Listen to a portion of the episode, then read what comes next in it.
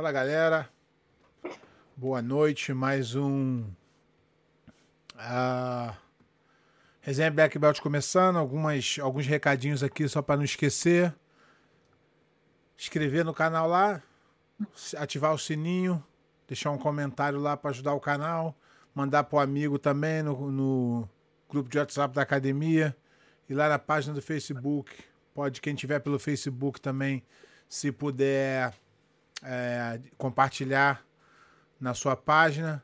Lembrar que a gente está no podcast, no Spotify, Google, uh, SoundCloud, Apple, tudo lá, tá? E hoje a gente vai falar com um cara muito sangue bom, que é um grande amigo meu, mas além de ser um grande amigo meu, também é um dos fenômenos, fenômenos que o jiu-jitsu é, conheceu do período que era o competidor. E o MMA também, né? Fez uma carreira brilhante. Seja bem-vindo, Vitor Shaolin. Valeu, Pé. E aí, tudo bem, cara? Tranquilo? Beleza. Fala, galera. E aí? Então, falar aí com Shaolin, que é um veterano, mas veterano mais porque começou muito cedo, mas ainda é muito jovem. E por incrível que pareça, o Shaolin é mais novo que eu, um ano. E quando eu, quando eu lutei meu primeiro campeonato de azul, ele já, tava, ele já tinha lutado um ano antes de, de preta.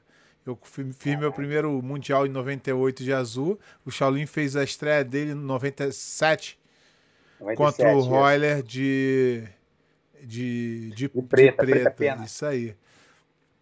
É, pra gente começar, começar hoje um pouco diferente, porque eu, eu tava até conversando com o Shaolin aqui em off, eu me surpreendi quando eu fui fazer a pesquisa sobre a carreira do Shaolin, porque eu conheço Shaolin e tal, mas eu tinha uma visão de que no ano de 90, 98, 99, 2000, 2001 tinha sido um, um, um, uma época, uma safra de peso leve muito difícil.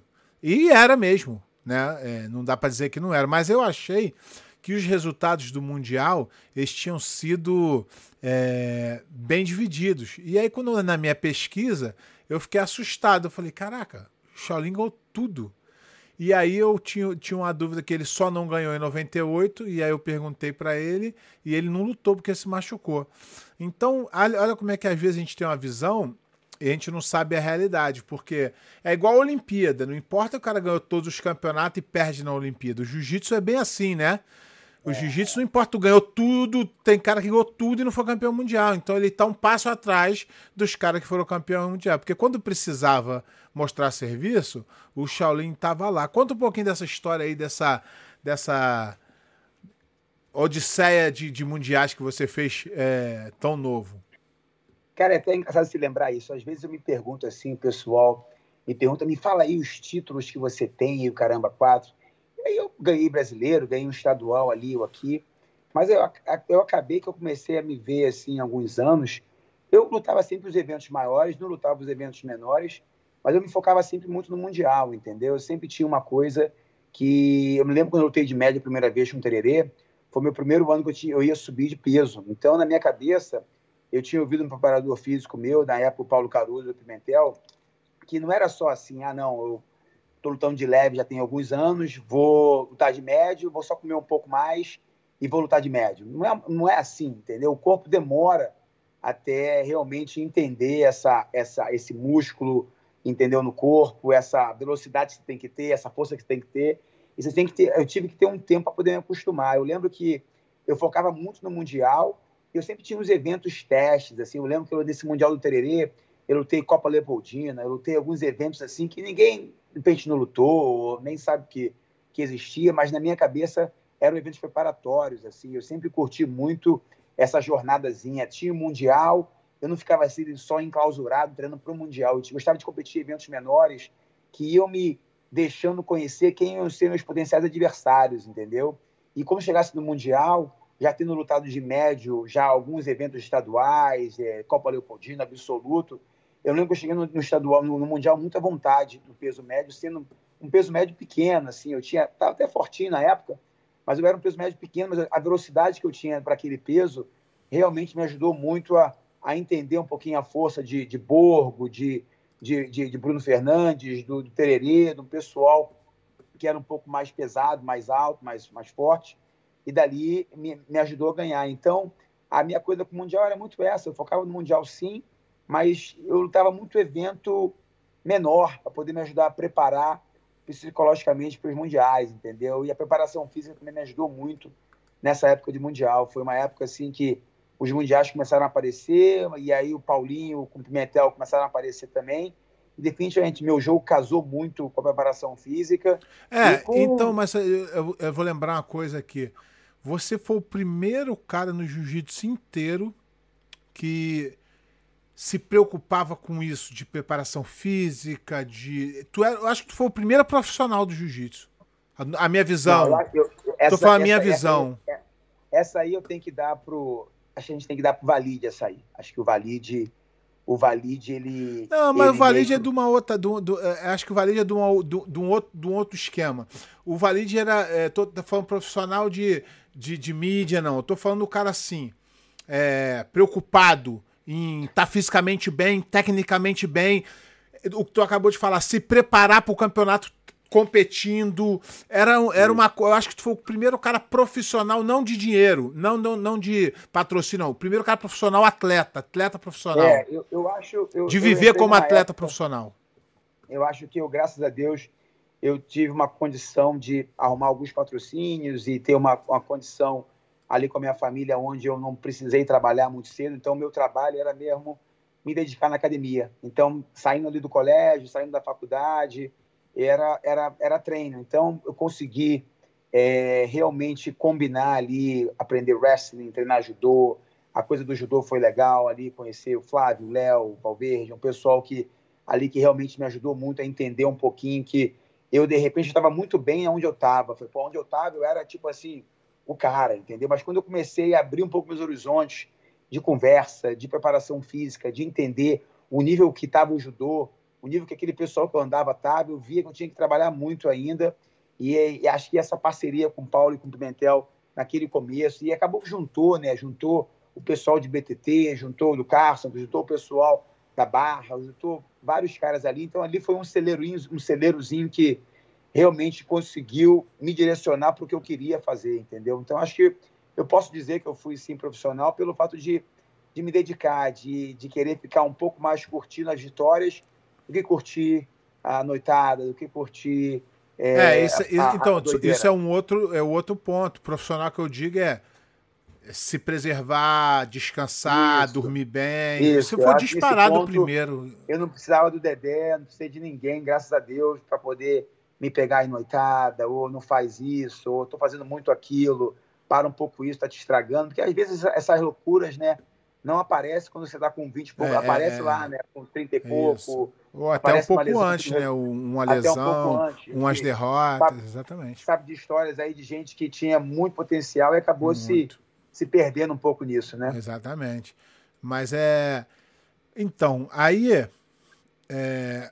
é eu tenho uma pergunta né? Porque hum. eu, passei, eu, eu passei quase, quase pelo mesmo processo que você, mas você mais cedo. E você, eu acho que passou melhor que eu pelo esse processo. Eu não tinha muito alguém para me direcionar. Uh, por que que você decidiu largar o jiu-jitsu no teu auge e ir para o MMA? Eu sei que a pergunta é óbvia, mas eu quero saber do seu sentimento. O que que te levou?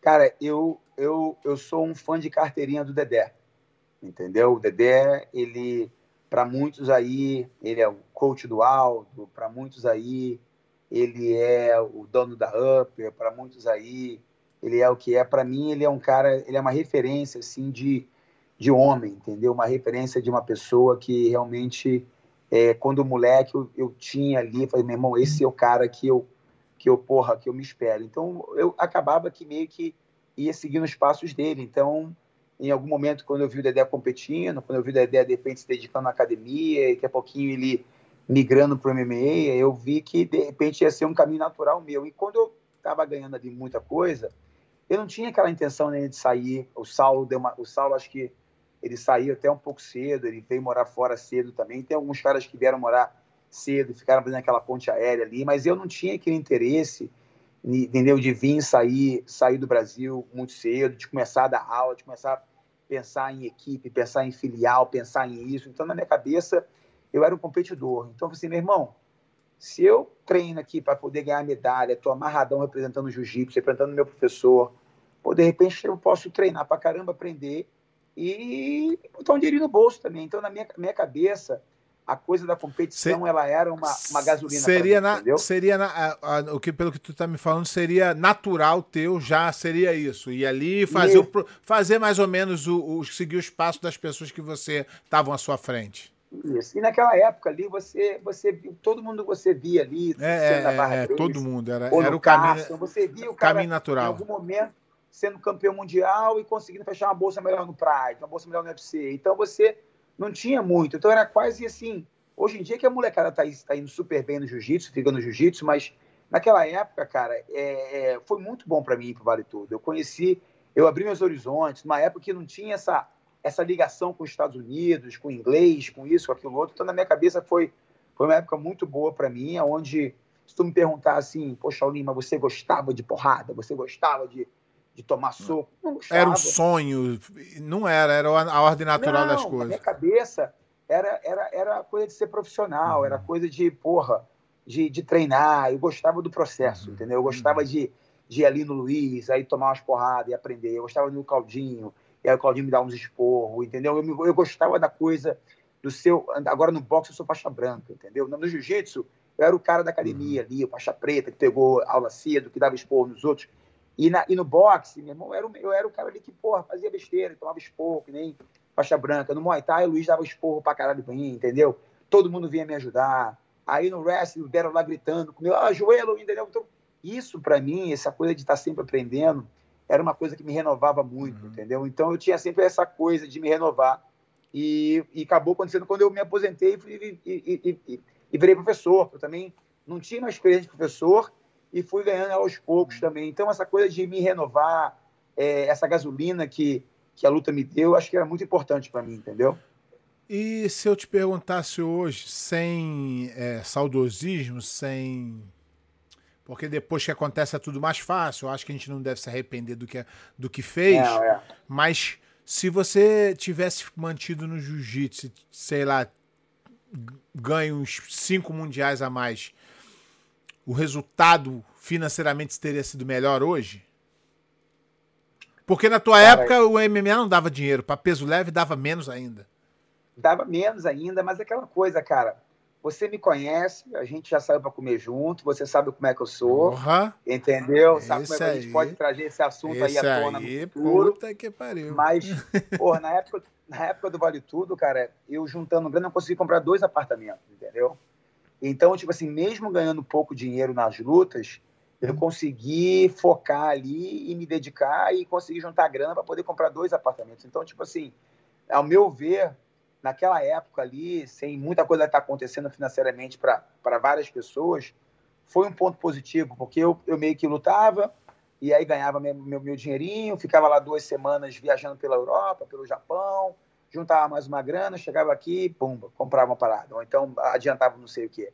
Então, eu não vou te negar que se, se eu fosse hoje campeão mundial quatro vezes, se eu tivesse, de repente, quando eu li, lutei Abu Dhabi em 2003, de repente ter vindo em 2005, entendeu? De novo, e, e ver qual é, como é que ia, como é que ia estar ali, de repente dá essa curiosidade, mas eu não posso reclamar não. não. Algumas coisas, eu só, algumas coisas eu só, eu só consegui pelo fato de ter conquistado algumas coisas no, com o MMA.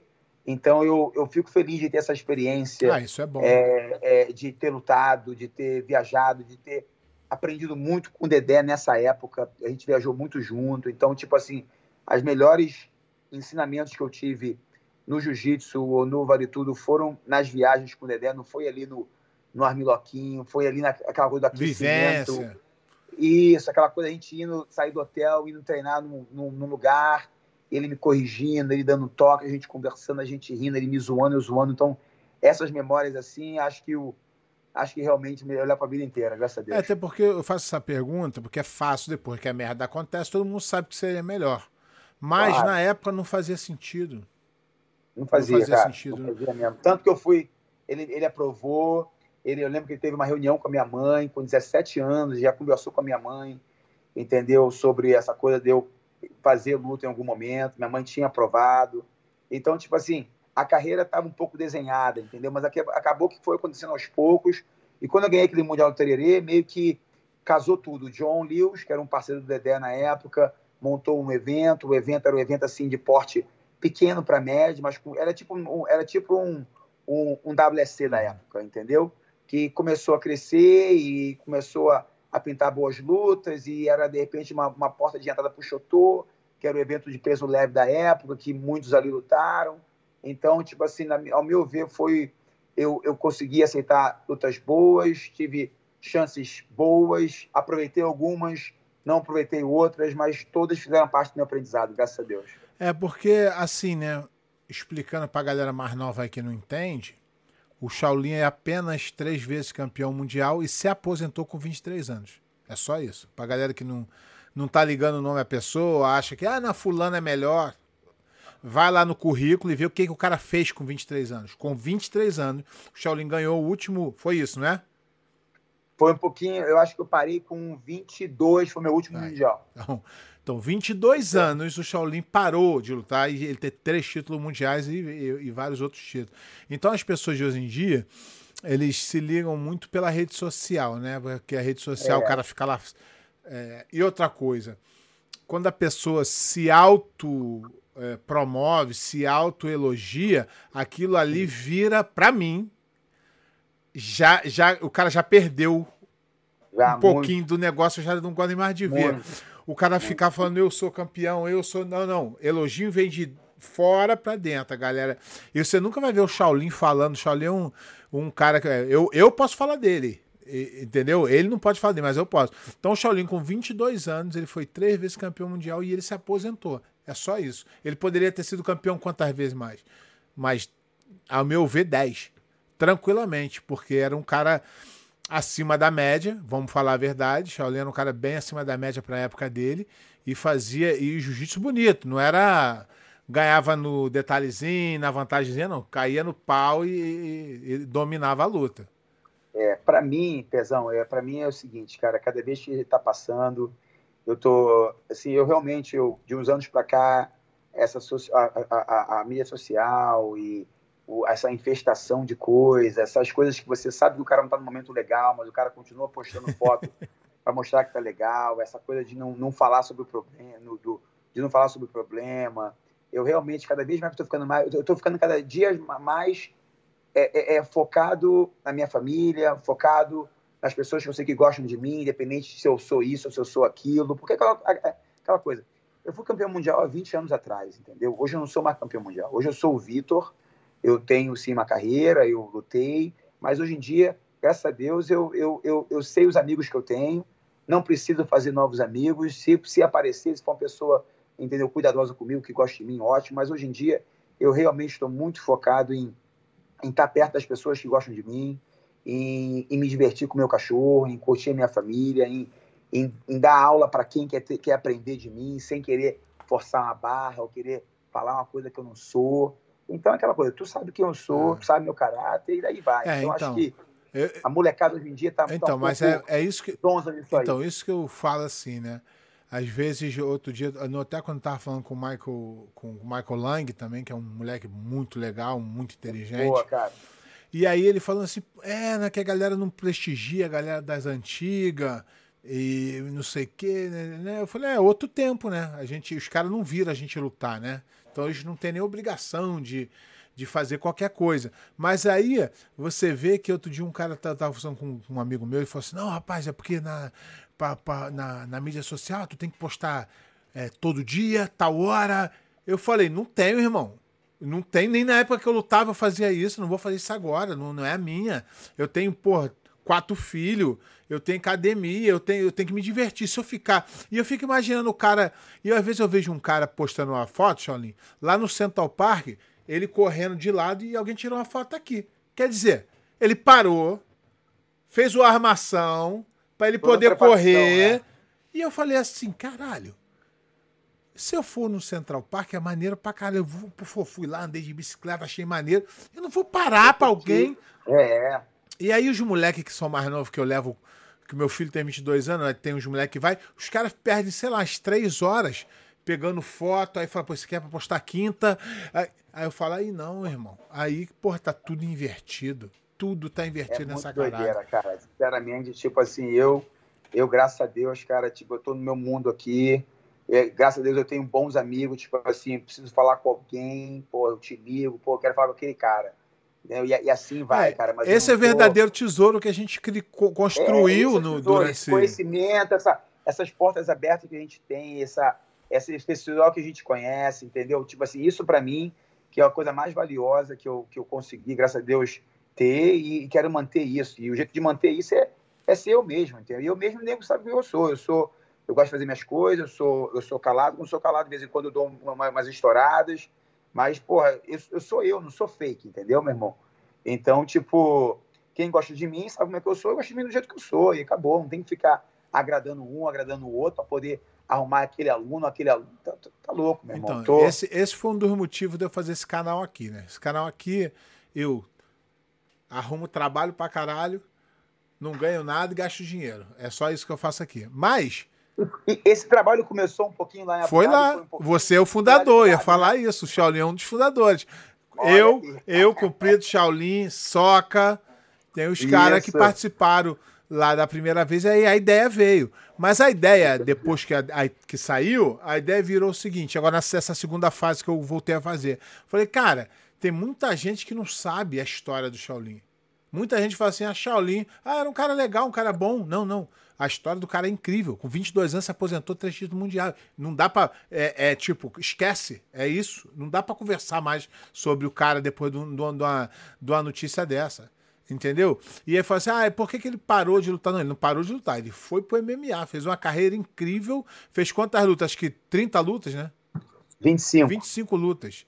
Porra. Ganhei 20, perdi 5. 20, 25 lutas não é pra qualquer um no MMA, não, rapaz. Isso aí é, é de outro planeta. Então, eu faço questão de fazer isso aqui, mesmo que eu não ganhe nada, mesmo que eu. Porque eu consigo.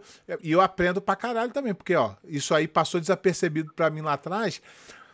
Porque eu também tava naquela fase de competir, então eu via o Shaolin, pô, Shaolin é duro, pá, tal, tal, tal. E aí tem uma história engraçada. Quando eu comecei, quando eu comecei, quando eu cheguei, pô, tu parou em 2001, eu cheguei na preta em 2000, eu cheguei, meu primeiro mundial foi em 2001, eu ganhei a preta em 2000 no final do, do, do, depois do mundial, ganhei o mundial de 90 de 2000 de marrom, ganhei a preta e lutei o brasileiro de 2001 e você já tinha se aposentado. Então, quando eu peguei a preta, você já tinha se aposentado. E aí o Luizinho, o careca, ele gostava de gastar onda, né? Aquela, aquela brincadeira. Ele queria trazer aquela brincadeira do futebol pro jiu-jitsu. Aí ele falava assim: é, Ô. Pé de pano, tu, vou, vou arrumar um cara para te ganhar. Aí eu falei assim: Ô Luizinho. E eu falava com ele de boa. Falei, Luizinho, eu não tô nem aí não, Luizinho. Eu quero é lutar. Arruma quem tu quiser. Tendo luta, para mim tá bom. Aí ele falou assim: rapaz, vou botar o Shaolin pra te pegar. Aí eu falei assim: porra, o, o, o Luizinho, o Shaolin é duro pra caralho, mas eu não sei não. Aí ele começava aquela sacanagem, começava aquela sacanagem. Aí eu falei assim, porra, mas aí, o Shaolin, porra, a luta, as lutas que ele fez lá, ele não finalizou ninguém, não. Ele falava assim, e, tu não sabe dessa, não? Ele tem um contrato assinado que ele não pode finalizar ninguém para aparecer todos os patrocínios 10 minutos. Olha eu falei, Luizinho, saí, Luizinho, não dá pra conversar. Ele não perde, não. Ele não perde. O Luizinho era uma fera demais, cara. Luizinho era figura. Mas o Luizinho foi um cara que realmente, assim, durante uma época, ele realmente, tipo assim, vestiu a bandeira da academia. Eu acho que. Eu, eu acho que ele foi importante Robinho, pro jiu-jitsu. Foi. Eu acho que ele foi. Com o Robinho, foi assim, o Robinho o Robinho era do Jucão na época, o Robinho, ele, a gente não era da mesma academia, ele, o Luizinho já tinha alguma coisa com o Robinho, botou uma pilha no Dedé pra caralho que, porra, que, que o Robinho me ganhava, que o Robinho tava ganhando de um lado, eu comecei a ganhar de outro lado, eu era pluma e o Robinho era galo, entendeu? Aquele galo sinistro pra caralho naquela época. E aí, eu lembro que a gente casou na absoluta, até lembrei que esse, essa luta que eu, pô, eu, eu lutei com o Paulão nesse mesmo ano. E com o Robinho foi o cara, os caras casaram, a luta vai ser a primeira do a primeira do Para não dar erro, né? pra não dar erro, eu contra o Robinho. Aí eu acabei ganhando o Robinho, foi 8x4, o Robinho me dava um raspadão louco lá, e eu raspava de butterflyzinha. Raspadão louco, e eu ali de guardinha sentada. Acabei que no finalzinho eu peguei a xoxa dele, e aí depois a gente rolou uma outra luta minha do Robinho na Copa Jucão, lá em Terê. Mas é tudo pilha do Luizinho, era tudo Luizinho, tinha uma coisa de pilha pra lá, pilha pra cá. Falava se eu, ganhasse, se eu ganhasse alguém da Barra Grace ali, me dava um kimono, me dava mil dólares, me dava não sei o que, mil reais. Era uma coisa, então, e com a Barra, então, tinha uma coisa que era, que era sinistro. Exatamente. Ele, mas ele, eu acho que ele foi importante pro jiu-jitsu. O jiu-jitsu cresceu muito, muito por, pelo. É, por ele fazer isso tudo e, e, incentivar. Ele era um torcedor, né, cara? Era. Entendeu? Era. É aquela coisa, eu acho que. É, acho que, de repente, uma coisa que não foi muito legal foi essa coisa de, tipo de separar um pouco o jiu-jitsu, entendeu? Eu acho que poderia ter feito tudo junto, entendeu? Acho que poderia ter o evento dele. É, eu acho que ele, ter... ali foi o único pisada na bola eu dele acho, e ele pagou um preço muito ali, alto, né? Isso, que aí muita gente da Nova União acabou saindo. Ali foi um ano, eu na minha cabeça eu falei assim, porra, foi o melhor é. ano para poder vale tudo. Por causa do Porque, problema. imagina só, eu, eu não ia lutar mais a BJJF, uhum. três vezes campo por mundial lá, sempre super bem tratado. Deixa a parte ali, o pessoal da, da, da confederação sempre, sempre, sempre tive uma relação, apesar de lutar muito com o Marcinho e com o pessoal, muita gente da Barra, sempre tive uma relação muito boa com todo mundo ali. Então, na minha cabeça, eu ia agora, porra, comprar uma briga que não era minha. E aí, todo mundo falou tá, o evento dele, um evento hoje em dia que acabou. Acaba que você foi campeão nesse evento, aquele evento, valeu, evento que não existe é, mais. Não valeu. Era tão difícil e, quanto ser campeão mundial e hoje não tem quase isso. peso nenhum, né? É, porque acaba que tem os eventos que estão aí hoje, né, cara? Então, então acaba que eu migrei na hora certa, em vez de dividir ali a, a, o prêmio para poder com cinco, seis pessoas, eu migrei para Vale Tudo e me foquei ali, cara. Me foquei e foi a melhor coisa que eu fiz, graças a Deus. Eu sei que eu lembro assim, tu, eu até, a gente até conversou isso muitos anos atrás, quando a gente começou a, a, a ter uma relação mais próxima. Eu falava assim, poxa, Shaolin, te achava cheio de marra, mano. E aí tu, pô, que é isso por quê? Aí, eu, aí porra, depois eu vi, tu era um cara mais fechado, mais concentrado, mas, porra, depois eu falei, pô, cara maneiro pra caralho. E graças a Deus eu nunca tive isso, Cholinho, eu acho que você também não. É, se afastar das pessoas porque era, eram de outras academias. Eu, porra, não. sempre. Eu tenho uma. A nova união, coisa, eu tenho uma. Eu não vou te negar. Eu não vou te negar. A rivalidade que... que. Que a rivalidade tinha, e, tipo assim, era realmente. Naquela época, eu não, não tinha uma relação porra, com o Marcinho, que de repente hoje eu posso ter. É, não, entendeu? mas é porque aí era direto, mas, né? Mas com o Leozinho, com o Leozinho, por exemplo, mesmo lutando, perdendo ou ganhando dele, a gente sempre teve uma relação muito melhor. E tinha alguns caras de algumas academias que não eram da minha, que eu já tinha uma relação muito legal. A única coisa é que é que eu não sou um cara que às vezes me preocupo muito em, em, em fazer aquele amigo, entendeu? Eu às vezes eu tô quieto na minha, eu tô satisfeito com os amigos que eu tenho. Se esse cara. Acontece, acontecer, chegar, né? Que, que nem você chegou. Se você chegou na minha vida, que nem você, alguns outros caras chegaram na minha vida, tipo assim, foram chegando de uma forma muito natural, entendeu? Foi uma coisa gostosa, uma conversa maneira, uma boa risada. E você vê que eu não sou um cara marrento, porque, é, pô, não. Eu, eu vou zoar, eu vou ser zoado. É, não, depois eu, eu, é, eu tô falando, eu tive essa impressão lá atrás, como eu nem, nunca tinha nem falado contigo. Mas depois que eu te conheci, eu falei, pô, o cara é super gente boa, cara cara nota mil, né? Vamos, então... vamos, vamos um pouco voltar aqui na história dos mundiais aqui. Tá. O teu primeiro mundial foi contra o Royler, né? Tu tinha quantos anos? É, é o primeiro, primeiro foi em 96, né? É, não, foi de roxo. Isso aí. Tu lutou um de roxo e um de preta, não é isso? Foi. 96, porque acho que o Mundial, no, no Mundial, de, no primeiro Mundial, foi no começo do ano. E aí, depois daquele Mundial. Demorou ali, um ano ganhei, e meio quase, né? É, eu ganhei, o mundial, ganhei o Mundial no começo do ano, e aí daqui a pouco eu peguei a marrom. Aí quando eu peguei a marrom, eu lutei Pan-Americano, lutei brasileiro, brasileiro de equipe, lutei umas Copas malucas já que teve, e aí quando eu vou, quando eu ganhei o brasileiro em outubro, eu peguei a preta, no mesmo ano. E aí não competi de preta naquele ano de 96, competi em 97, tomei um fumo lá do Leozinho, no começo de 97, e ali foi uma coisa ali que realmente me abriu muitos olhos.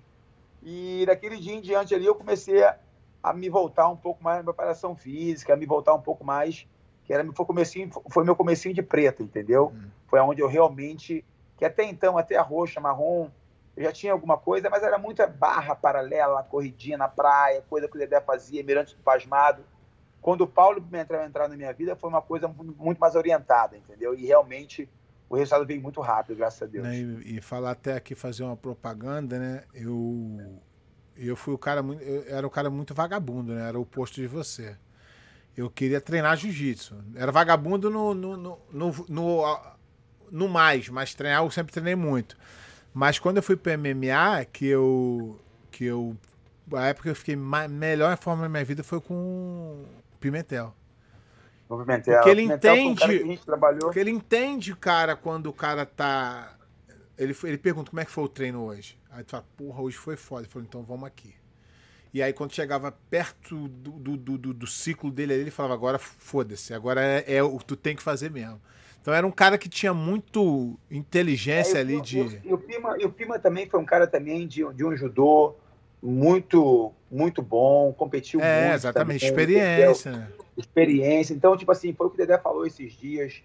Acho que falou um pouco, não sei se foi com o Fábio, com alguém.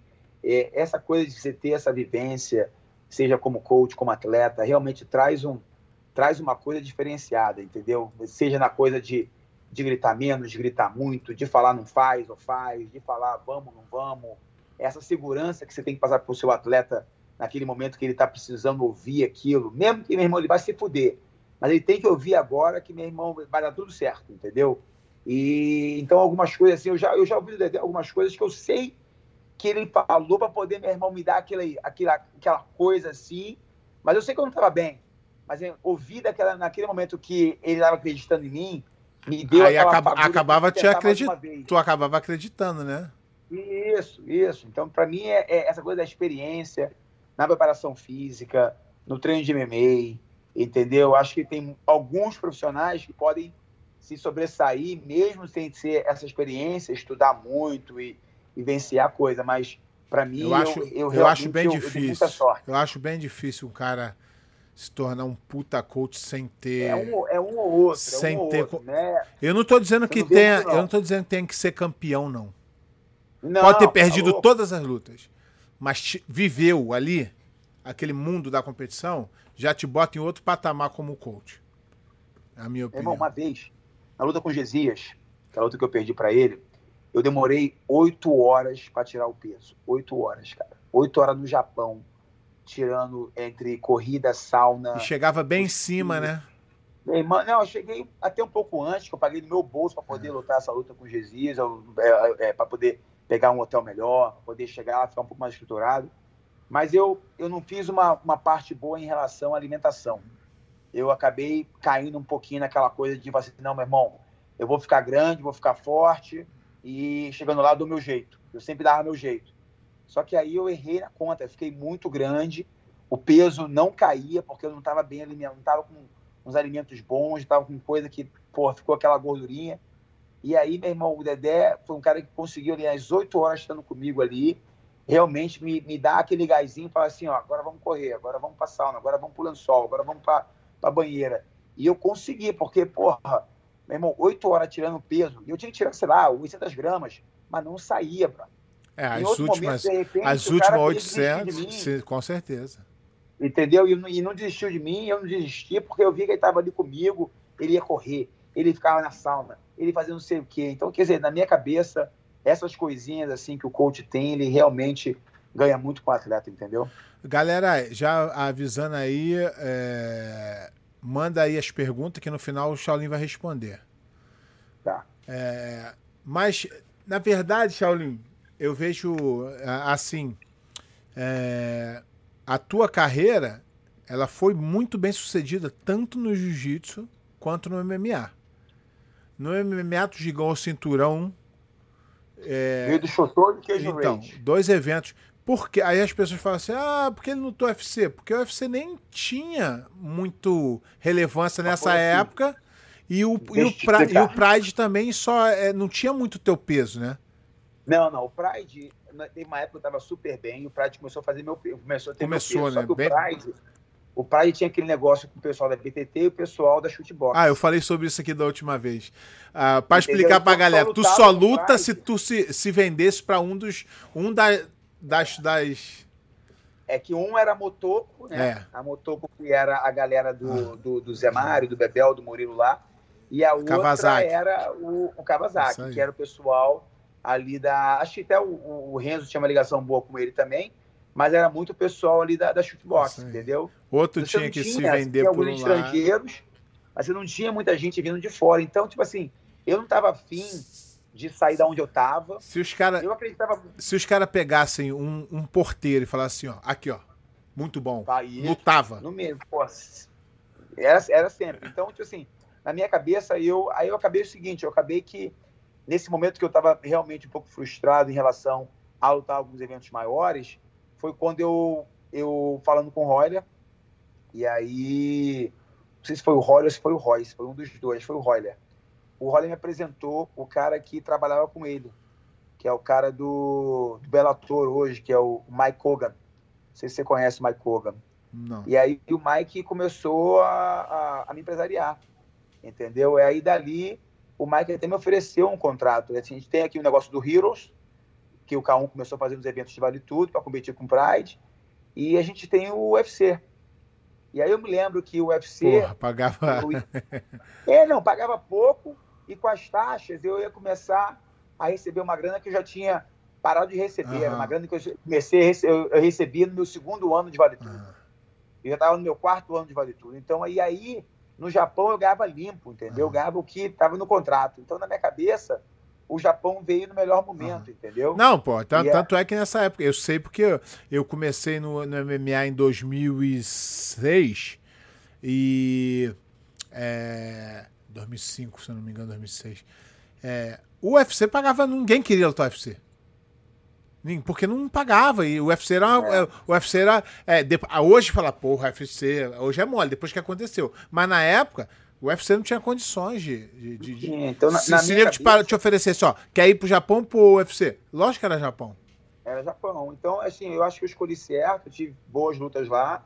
É, mas eu acho que é, essa coisa do UFC realmente fica um pouco na minha cabeça, porque, pô, como é que teria sido? E aí também uma vez me chamaram pra lutar com o BJ. Entendeu? Eu tava ganhando as coisas de kimono, e o BJ começou a ganhar lá. Ah, quer isso pra poder ganhar o BJ? Eu falei, porra, peraí, o BJ da tua academia, pô. da minha academia, com o BJ eu não luto, brother. Aí, eu com o BJ eu não luto. E aí, para esse motivo também, eu não, eu não queria lutar com um cara que eu gostava muito, eu não queria sair da minha academia, porque eu sentia que na minha academia eu tinha um, um bom professor, eu tinha bons treinos, eu querendo ou não, porra, tinha uma, uma aula que eu puxava, que era praticamente para mim, e o pessoal vinha, na, vinha no bolo. Então, na minha cabeça, as coisas estavam indo, estavam bem redondinhas, entendeu? Então, eu falei, meu irmão, minha hora vai chegar. E eu fui paciente, né? A gente aprende isso no jiu-jitsu, né? Ter paciência. E aí o Mike me ajudou muito, entendeu? O Mike, Kid Peligro, no- aquele comecinho ali me ajudaram muito. E o Roy, o Royce também me ajudaram bastante também a, a- a realmente criar esse contato ali com ele e começar a ir para os eventos. Depois eu fui para o Strike Force, aonde eu já tinha me machucado no, no Japão, na luta com Jesus, eu me machuquei sério o meu olho. E dali em diante foi aonde eu comecei a ver que as coisas não estavam muito legais para mim no Vale Tudo. Eu Começou a repensar, Comecei vale a é, pena. comecei a repensar e ver que era hora de, de repente, ver algumas, uma, uma, uma- uma outra coisa para mim, onde foi a coisa de se mudar e vir para os Estados Unidos, em, 2000, em 2008, entendeu?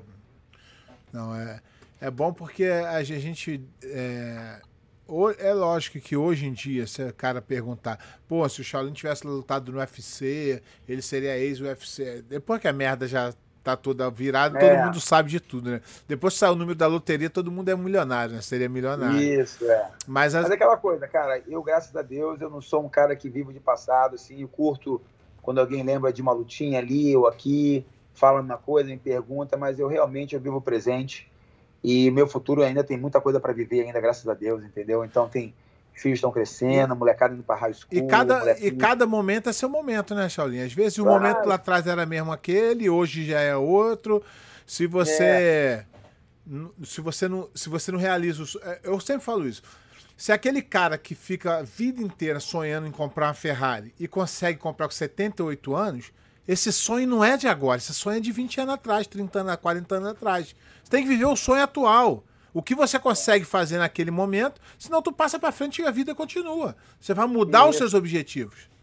Eu, graças a Deus, eu, tipo assim, fiquei feliz com os resultados no kimono, fiquei feliz com o Vale Tudo. Então, hoje, eu não olho para trás e me pergunto muito como é que seria. Eu não fico dando uma. É. Porra, eu com 41 anos hoje, ah, deixa eu tomar umas bombas aqui, deixa eu ser lutador de novo. Não, eu vou lá, quando tô no, na pilha, pulo no campeonatinho ali, aceito uma lutinha aqui. E, tipo assim, na minha cabeça, é o que eu, que eu curto fazer, entendeu? Dar o meu treininho, dar minha suada, perder meu peso, sentir um pouquinho aquela adrenalinazinha, daqui a pouquinho passo uns meses sem competir. Então, mas sem querer é, ser aquele cara, hoje vou ganhar daquele cara. Não, eu vou lá, quietinho na minha, entendeu? Luto com esse cara, opa, prazer. Tu vai lá, ganha, tu, tu vai lá, ganha o um Mundial lá, de Master, vai pra casa, passa desapercebido, é, ninguém nem vê. amarradão, e aí dali vou, viajo com a família. Então, tipo assim, na minha cabeça hoje em dia, que nem o cara vai fazer uma trip, uma, uma trip com os amigos para surfar, vou fazer uma trip para Vegas ali para poder lutar. É entendeu? E, entendeu? Fui no europeu agora, foi super maneiro, fui com a minha mãe lá, porra, com a família, fiquei em casa, fui um dia no evento. É, não dá para lutar. É, não, não, dá para tirar, não dá para tirar o jiu-jitsu da nossa vida, né? É difícil. A gente é difícil. Vi, a gente não consegue, tipo, assim, a gente que eu digo quem realmente viveu o jiu-jitsu assim de alma, né? Porque os amigos vêm do jiu-jitsu. É. É as, as manias vêm do jiu-jitsu. As coisas que você vive. muito com o jiu-jitsu, é. né, cara? Você, tudo que você vai fazer, acaba que você leva alguma coisa do jiu-jitsu em relação àquilo, você dá um exemplo do que aconteceu numa luta, num não sei o que, não sei o que lá, então acaba que é difícil. E aquela época que a gente também treinou, eu, porra, eu sou um pouquinho mais, mais velho que você, Acaba não, mais que, antigo, eu sou mais velho mais que tu. Mais antigo, é, mais, um pouquinho mais antigo que você. Acabou que eu presenciei algumas coisas também, e, tipo assim, ajudou muito no meu. A, a, a, na, formação, né? Na sua também, formação. Na minha formação, entendeu? Tipo, ver o Dedé ali, porra, na batalha, quebrado uma vez na época da eleição e se levantar de novo. Então, teve muita coisa que eu assisti muito de perto e que de repente me ajudou muito a, a realmente saber o que eu queria fazer e acreditar no que eu queria fazer, entendeu? É, não, isso aí é. é... Então, eu tava, tu tava falando isso e eu lembrei também. A maioria das minhas viagens com família é isso aí. Europeu, fui com a família, fiquei lá em Portugal, fui na Espanha, é, Las Vegas, Califórnia, todo lugar que eu vou, eu sempre falo assim: eu tenho que ir. Porque é minha vida, eu gosto. É. Meu filho compete, eu tenho que ir. Então eu já faço uma uma viagem só para economizar um avião. Claro, tá Porque louco, é... claro, E a gente se sente bem ali, rever os amigos. Porra. E aquilo que tu falou, né? A sua. É, hoje em dia, para mim, para você, que são os caras mais que já fizeram o que tinha que fazer, são reconhecidos por quem importa. Quem importa, Isso, quem sabe jiu-jitsu, os grandes nomes do jiu-jitsu, os grandes mesmo, chega para mim e fala: porra, pé de pano, porra, Shaolin. E, e, isso é o que importa. Não é o faixa branca que tá na internet é, falando besteira. Isso não vai nos engrandecer em nada. Então não, a gente não, não precisa e, muito. E graças a Deus a gente está cada dia mais ficando longe disso, entendeu? A gente está cada dia mais realmente vendo a nossa lista de telefone aqui, ó, pô, esse aqui não, esse aqui dá para cortar, esse aqui eu nunca liguei, esse aqui, porra, é pela saco, entendeu? Graças a Deus, os caras que te marcam numa coisa, os caras que te mandam uma coisinha, espera que você comente. Ah, Esses isso, caras aí, tô, meu irmão, esse aí, tá esse aí estão fudidos comigo que nem comento nada, não, não, sei nem like, essas porra. Nego deve ficar puto comigo achando que eu não, não. É que eu não vejo mesmo e não sei mexer nessa porra. Aí, é, mas tem uma coisa que, é, que eu acho também importante a gente falar. É, mais, mais, hoje, ao meu ver, né? Mais importante dos títulos que a gente teve foi como é que a gente passou por isso tudo? Sem fuder ninguém, sem criar inimigo, sem. Tem os caras que não gostam da gente por causa do sucesso, aí é outra história. Né? Isso. O cara fala, pô, Shaolin, porra, ganhou. Gostei demais. Beleza, mas a marra do, do, do Shaolin é ganhar. Beleza, minha marra era ganhar. Então, eu, porra, sempre falei com todo mundo, sempre fui amigo de todo mundo. Os caras da Nova União. Hoje, eu sou mais amigo dos caras da Nova União tem vários, vários, vários, vários. Você, Rico, Pelé, que os caras são, são, são grandes amigos que é de outra academia. Que às vezes eu falo mais do que os caras que estão na minha que eram da minha própria academia. Então, é, é, esse caminho que tu percorreu, pela forma que tu percorreu, hoje faz muito mais sentido do que título, do que qualquer outra coisa aí. Eu vejo sempre dessa forma. A minha história, o cara pode falar assim: não gosto do pé de pano. Beleza.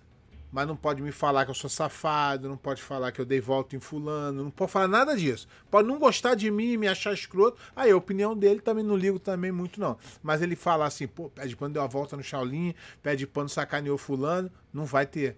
E é a mesma coisa você tem uma história limpa no jiu-jitsu. Certeza, é. Para mim hoje em dia, eu graças a Deus, assim, todos os momentos da minha vida, assim, que eu me lembre, eu acho que eu não teve um momento assim onde eu criei uma, uma, uma, uma, algum problema com alguém e isso criou alguma coisa. Eu realmente estava muito focado no meu gol. Eu, porra, tô com minha esposa há muito tempo. Então, tipo assim, eu fiquei num grupinho ali, aquele grupinho ali da. Um grupinho ali, Flávio, Léo, alguns amigos ali da, da Zona Sul também, que acabaram que, tipo assim, não tinha muito tempo para arrumar problema, entendeu?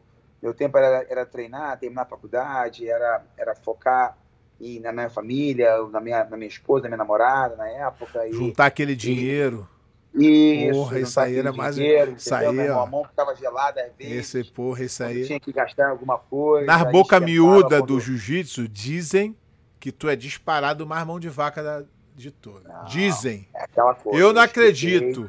É que o pessoal não entende o que é ser um cara seguro e ser um cara pão duro, entendeu, meu irmão? Um dos caras mais pão duro que você vai conversar aí é Robinho. Robinho? Robinho, Robinho é, é, muito pão duro, cara. Ele diz que ele diz que é metade de você, ele.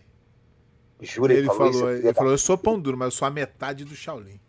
Ele fica falando que eu sou mais pão duro que ele. Eu acho que não. Eu acho que o Robinho, meu irmão, sempre ajuda, arruma um jeitinho para não gastar aquele dinheiro, entendeu, cara? Ele melhorou muito, mas antigamente ele era assim, bro. Então vou contar uma história nossa aqui. Fomos ah. lutar lá no primeiro ano lá do do Legends lá em Abu Dhabi. Aí chegamos lá e o cara, porra, pra gente, a gente ficou num hotel separado dos outros atletas e tinha um almoço lá e janta pra gente todo dia, que era um buffet. Só que é. a comida, porra, árabe, né, assim, porra, comida meio ruim. Aí no primeiro dia, beleza, no segundo dia, beleza. Aí chegamos lá para comer, no terceiro dia, a mesma coisa, a gente não aguentava mais. Aí a gente falou assim: Aí, galera, vamos, vamos falar com os caras que estão dirigindo ali de gente pra gente comer algum lugar. O Chorinho, tá maluco? Comida boa pra caralho aqui? Vou não, não conta comigo, não. Meu irmão. Aí eu falei, aí eu fui nos caras e falei assim: olha só, olha o que o Cholinho vai fazer. Aí eu falei, Cholinho, eu vou pagar, vambora. Ele falou, aí eu vou. Pô, entendeu? Eu não posso recusar um pedido do amigo, né, cara? Pode educação isso, né, irmão? É porque eu, eu tenho um gosto por comida árabe. Árabe, né? Aí tu, pô, mas não, não ia. Eu gosto da comida árabe. Não ia ter a presença, não ia faltar a presença dos amigos, né? Ai. Pô, aquele, aqueles jantares era foda mesmo, cara. Meu Deus Pô, do céu. a gente se divertia, né, cara? Foi, café foi... da manhã era, era gostosinho. Era, era. não, manhã, a né? comida não era ruim, só que eles começaram a repetir a comida demais. Mesma coisa. Todo dia. E, e aí o jantar era lá em cima, lembra? Foi lá onde começou a resenha. Depois do jantar, foi. alguém ligou um, um, um, telefone e aí começou um bate-papo, todo mundo rindo, aí foi ali que começou, né? Charlinha, a gente está adiantado no tempo aqui. Vou, re responder as perguntas aqui da galera, porque se a gente ficar falando, a gente também acaba respondendo aqui tudo. É... Tá. Pera aí, vamos chegando aqui. Mandar aqui, ó, mandar um alô pra galera que não tá mandando alô pra tu aqui. André Mota falou que na faixa azul a gente invadia a piscina da casa alta para nadar e se preparar isso com 15, 14, 15 anos. Azul, amarelo. É, eu, tinha, eu tinha um amigo meu, né, que morava ali, tinha um, um prédio chamado Casa Alta ali em Botafogo, ali na, a gente subia um viaduto, descia, perto do Morado do Sol. E aí tinha uma piscina, tinha uma barra paralela, entendeu? E aí a gente era amigo do. Eu era amigo, muito amigo de um cara que morava lá, o Marcelo. E a gente sempre. A gente não precisava ser convidado, não. A gente ia, a gente primeiro fazia umas barras paralelas e depois a gente nadava. Tipo assim, essa era a preparação física quando eu nem sabia que, que era preparação física, mas tipo assim, eu sabia que eu tinha que sair da academia, eu tinha que fazer alguma coisa ali para poder adicionar um pouco na meu, no meu gás era muito novo, né? Então já tinha um gás muito bom, mas eu achava que aquilo ali ia adicionar de uma forma muito positiva na minha, na minha condição física. E ajudou mesmo, ajudou. Barra em paralela é uma coisa que não tem muito erro, né? E com 14, 15 anos, definitivamente me ajudou a criar um pouquinho de força para poder lidar com os adultos. Mas foi uma época bem maneira. O André meu amigo, já tem o quê? Ah, sei lá, desde os 15 anos de idade. Ó, Gustavo Dantas, Shaolin, ídolo e minha referência no jiu-jitsu. Atleta mais disciplinado que eu pessoalmente conheci e agora uso mesma disciplina para tocar a academia dele e guardar o dinheiro. Não, isso aí eu que, eu que completei. O Gustavinho também é um, é um, amigo querido também, é outro cara gente boa, que, porra, né, cara? Acho muito gente boa. E é um cara também que acaba que a gente a gente já se dava muito bem no Brasil, mas acabou que, como ele chegou aqui nos Estados Unidos primeiro, o Gustavo foi uma referência muito grande para mim também dos Estados Unidos. É um cara que fala inglês Ele veio bem, muito cedo, é um né, pra cá. É, veio pra cá bastante cedo. Então, tipo assim, ele, ele chegou na academia, a gente conectou muito bem, ele estava procurando por isso, ele estava procurando por, por esse profissionalismo, por essa coisa mais organizada. Então, acho que na academia ele encontrou isso. E é aquela coisa, eu tenho pessoas na academia que reclamam um pouco de mim, né? Tipo assim, tem histórias de pessoas aí, quando eu puxava treino, eu era um pouco, eu era um pouco general, eu era um pouco chato, mas na minha cabeça, eu, eu, eu tinha que. Eu era um cara muito novo, faixa preta, né? Então eu tinha um peso. Então eu tinha que. Tinha que se impor, eu né? Que, eu tinha que me impor, porque na minha cabeça, imagina um cara de 18 anos. Comandando um a cara, academia. Um, né? cara de, um cara de 30 anos, mais graduado do que ele. Às vezes fala assim, pô, chegou atrasado, tem que fazer aquecimento. Então, tipo assim, muita gente reclamou de mim. Eu tinha treinos, às vezes, que, porra, tem até a história de um amigo nosso, meu, do Gustavo, que ele me contou depois, puto, uma vez, ele é até amigo do Robinho também, contando que quando ele foi treinar na academia uma vez, ele tinha, era um treino de passagem de guarda, eu acho. E eu acho que eu passei a guarda dele muito rápido. E aí, quando eu passei a guarda dele muito rápido, eu dei um expor nele, porque, tipo assim, a ideia minha, se o cara tem, vai treinar comigo e, e vai cheio de respeito, eu não treino mais, é, entendeu? Quando eu quero treinar, eu quero me sentir uma pessoa normal, eu não quero me sentir que você está olhando para um campeão mundial, para um cara que de repente é teu ídolo e agora está treinando com ele. Quando eu estou treinando, é dois braços e duas pernas que nem você. A gente vai sair na porrada e, porra, um treino agora para o mundial tem que passar guarda. E tu me deixa passar, na minha cabeça eu acho que você não está me dando o treino que eu tenho que ter. Então, na minha cabeça, eu tinha que transformar aquela terça e quinta, uma hora e meia de treino, em o um melhor treino para mim possível. Então, eu tinha que chegar no horário, eu tinha que fazer drill, eu tinha que repetir as coisas, eu tinha que, porra, gritar quando o cara não fazia coisa, eu tinha que mandar o cara pegar água se o cara chegasse atrasado. Então eram coisas assim que eu fui estabelecendo que para alguns, para um Ramon Lemos da Vinda, para um Gustavo, para um Kiki, para muitos ali que curtiam essa coisa mais pesada, realmente funcionou. Para outros, não funcionou muito, entendeu? Porque achava que eu era... Mas essa aí é a famosa peneira. É, Só fica quem acabou, aguenta. Acabou que foi ficando o pessoal que, que curtia os treinos mais fortes. Que aguentava e, e se. Que, que aguentava e que conseguia dar um bom treino também. Porque você quer treinar forte, é, você quer. Você não quer só ganhar. É. Você não quer só passar guarda. Você, quer só, você quer ser raspado, você quer sair da academia puto, você quer sair da academia. Pô, por que, que eu não passei hoje? Por que, que esse cara passou minha guarda hoje? Então, tipo assim, eu precisava disso para poder chegar no campeonato não ter nenhuma dúvida em relação a minha, a minha condição física, a minha condição técnica. Então, eu realmente, em alguns anos da minha vida, depois eu fiquei sabendo disso, eu não fiquei sabendo disso na hora, porque ninguém tinha, é, tinha a coisa para falar medo. comigo. o único cara que falava muito comigo mesmo era o Dedé, que às vezes dava uns esporros e falava assim, meu irmão, segura, tá? Você é tua academia, você faz assim, faz assado, mas na minha, segura um pouquinho a onda aqui, deixa esse cara treinar, deixa aquele cara vir, entendeu? Tem até uma história do Robinho, o Robinho, uma vez chegando em Teresópolis atrasado na academia, eu vi já atrasado, falei assim, Robinho, nem, pô, nem sobe, nem, nem veio treinar. Ele desceu, tá indo embora. O Dedé viu ele indo embora, daí na onde, Robinho? Falou, pô, o Vitor não me deixou treinar. E aí o Dedé, pô, aquele jeitão dele, voltou, o Robinho voltou a treinar e a gente foi, a gente foi treinar. Você, o Dedé, ele é muito diferente de mim. Muito diferente de mim. Acho relação... que vocês são equilíbrio, né? Você foi importante Isso. e ele foi importante. Acho que, acho que uma coisa Dedé tem, o Dedé é muito bom com as palavras, o Dedé é muito bom ele, ele entender um pouco o que você está passando, em falar o que você precisa ouvir agora, seja boa, seja ruim. Eu não, eu já era um cara um, um pouco não tão bom com as palavras. Ah, imaturidade também, tu era muito novo. Mas eu acho que eu era, eu tinha essa coisa do treino, de me dedicar, de, eu, eu gostava muito de ganhar, entendeu? Então, na minha cabeça, o, o, ganhar, eu tinha que chegar em cima não é tão difícil. O se manter lá que era complicado, entendeu?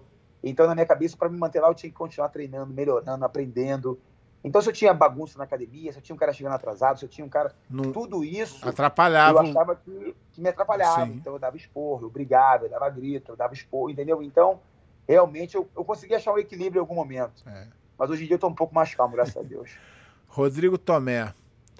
Pé, primeiramente, parabéns pelo seu excelente trabalho feito em prol da história do jiu-jitsu. Vitor, fala um pouco do problema que você teve na visão e se esse foi um dos motivos que você se aposentou. Foi, cara, foi. O lance da, da, do olho, eu lutando com Gesias, eu, porra, podia tomado um soco aqui, um soco aqui, um soco ali. Eu tomei um soco bem dentro do olho, entendeu? Então o knuckle dele, aquele ossinho, né, entrou bem aqui no meu olho e realmente machucou muito meu olho, onde eu descolei a retina e fiz duas cirurgias no olho para botar óleo, tirar óleo, para poder a retina colar direitinho. E aquela coisa, né, cara? Você machuca um joelho, você fica meio ressabiado, o joelho não tá tão flexível, mas, pô, é um joelho, você continua andando, entendeu? Você machuca um pé, você instala um braço, é. um ombro. Você mas tu machuca o olho, tem um risco de perder olho, a visão. O olho é foda, porque aí você fica só com um. Daqui a pouco você toma aí um negócio de passarinho no olho, pô, você se fode. Então, na minha cabeça, isso realmente vem na minha cabeça muito forte. E eu já estava começando a construir minha família, a academia começando a, a, sair um pouquinho. E eu falei, meu irmão, acho que é, é a hora, é a hora de começar a pensar em, em diminuir. Eu estava já treinando, como eu estava morando aqui já, eu não estava mais treinando com aquele pessoal que eu conhecia no Brasil, que eram meus amigos desde do kimono. Eu estava treinando com um cara. Essa mudança já é mais já é complicada também, né? Isso, porque você acha um cara do karatê, você pega um cara do wrestling, pega um cara do jiu-jitsu. Aí tu junta os três, até você ensinar pro cara, pô, a mão não é assim, olha o teu dedo, cuidado com esse cotovelo aí, não joga o joelho assim. São caras que cara, vão treinar contigo, foi, porra, eu tenho que dar o melhor treino pro campeão. É, tenho... Uma porrada é diferente de kimono. Você vai dar, sair na porrada comigo no, porra, no treino de vale tudo, você vai acabar brigando. É. Porque, meu irmão, tu quer me machucar, eu vou lutar daqui a uma semana, tu quer me machucar com a parada. Entendeu? Então, tipo assim, eu comecei a ver que eu, porra, peraí, eu não tenho aquele treino, eu não tenho é, é, aquela coisa, se eu me machucar, quando me machuquei, pé, eu fiquei três meses olhando para baixo. Eu ficava assim, ó, na minha cama, olhando para baixo, para poder o óleo colar na minha retina e ficar direitinho. E depois disso, três meses sem sair de casa. Pegar meu filho de dois anos era muito peso, podia dar pressão no olho, entendeu? Só podia andar em casa. Então eu, eu fazia o quê? Eu, eu saía da cama para tomar banho, para comer para tomar e para ir no banheiro. Aí deu três meses, eu podia andar no quarteirão. Aí deu, passou seis meses, eu comecei a andar na, é, é, poder entrar na piscina. Entendeu? E na piscina, andar nadada. Quando bateu nove meses de cirurgia, eu voltei a treinar. Entendeu? Então perdi Ficou nove meses sem treinar? Nove meses sem treinar. Entendeu? Então, tipo assim, veio muita coisa na minha cabeça. Realmente, o primeiro método que eu peguei foi o método que falou assim: ó, para de treinar, você não tem como voltar e aí, meu irmão, a corretora Márcia, que foi a mulher que mudou minha Chegou vida. Chegou a lutar de novo depois disso? Lutei três vezes, lutei quatro vezes. Porra. Ganhei a primeira no nocaute, de, de, de, foi de joelho, cotovelo, uma porra dessa. E as outras três eu perdi, entendeu? Eu acho que perdi no ah, momento que eu, de repente, mas vários, tava... são, são vários fatores, né? A mudança de treino é, te afetaria eu me, não me dediquei o que era para me dedicar. Depois, a lesão te tirou do, do ritmo e para voltar no ritmo e criar confiança de novo é muito difícil. É, é muito difícil. Eu acho que lá no, eu, eu acho que lá você estava mais preocupado em não se machucar do que propriamente vencer a luta. Total, cara. Então, tipo assim, na minha cabeça, cada luta que eu fazia, que eu não tomava nenhum soco no olho, entendeu? Era uma luta assim, pô, perdi, mas ganhei. Uhum. Vamos pra próxima. É isso aí. Entendeu? Era, era meio que assim.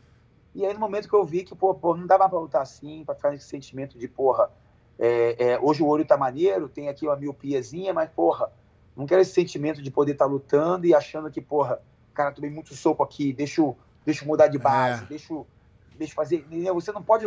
Porrada não dá pra lutar. É. Kimono já não dá pra lutar assim. É. Tô com o ombro fudido, não vou usar o braço. Não existe isso na luta, entendeu?